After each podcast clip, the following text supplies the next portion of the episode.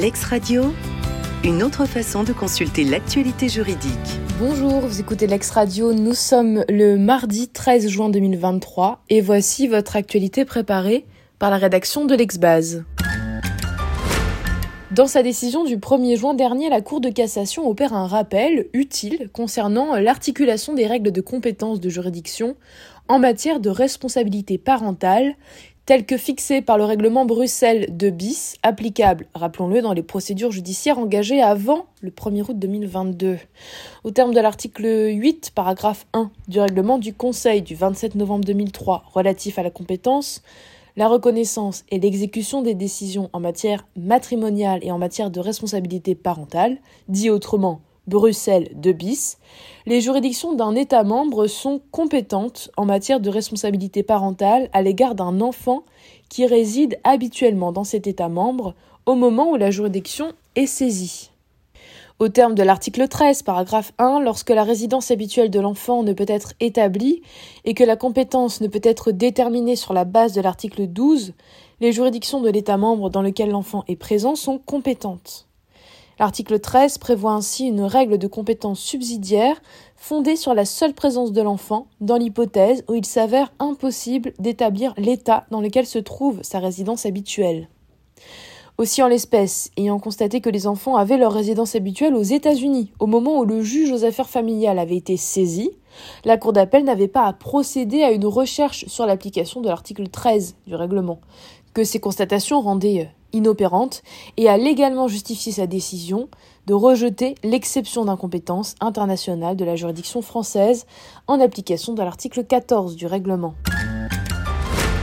Dans le cadre de la convention Syntec, que comprend l'assiette de calcul de la prime de vacances?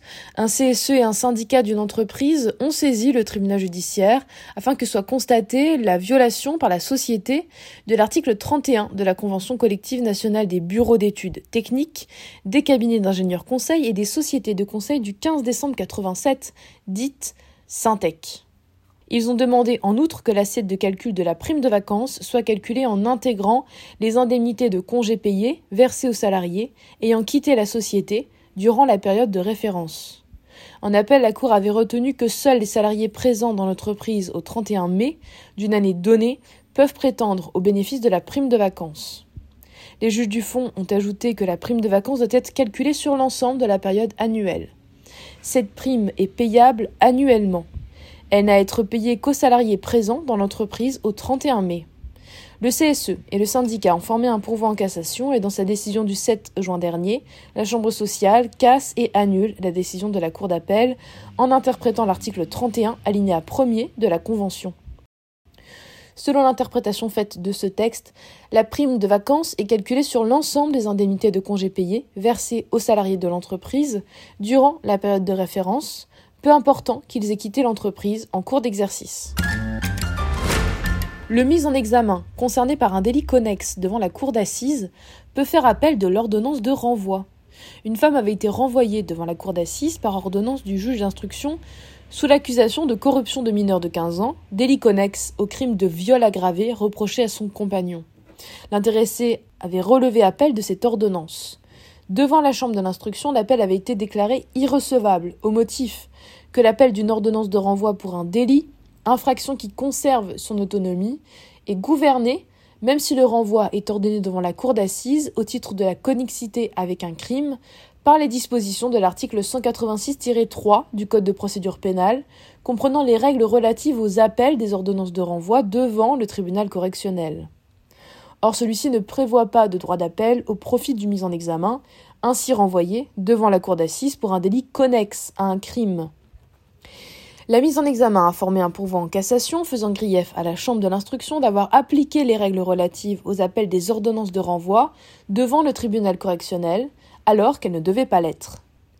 Et dans sa décision du 7 juin dernier, la Chambre criminelle casse l'arrêt de la Chambre de l'instruction au visa des articles 181 et 186 du Code de procédure pénale. La personne mise en examen renvoyée devant une cour d'assises par ordonnance du juge d'instruction pour un délit connexe à un crime a le droit de relever appel de cette décision.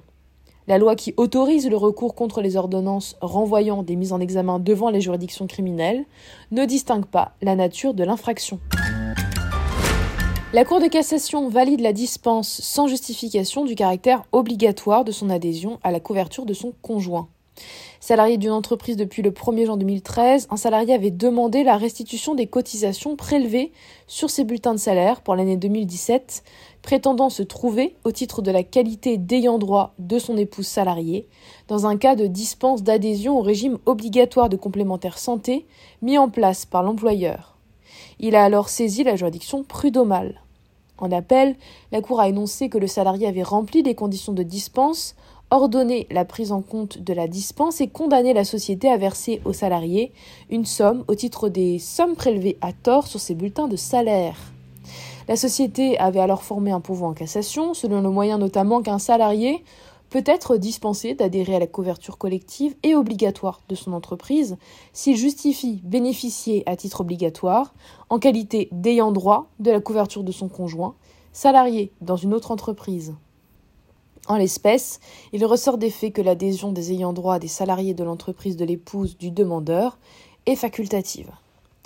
Et dans sa décision du 7 juin dernier, la Chambre sociale rejette le pourvoi. La dispense d'adhésion au régime complémentaire collectif et obligatoire mis en place dans l'entreprise du salarié n'est pas subordonnée à la justification qu'il bénéficie en qualité d'ayant droit, à titre obligatoire, de la couverture collective relevant d'un dispositif de protection sociale complémentaire présentant un caractère collectif et obligatoire de son conjoint. L'ex-radio, une autre façon de consulter l'actualité juridique.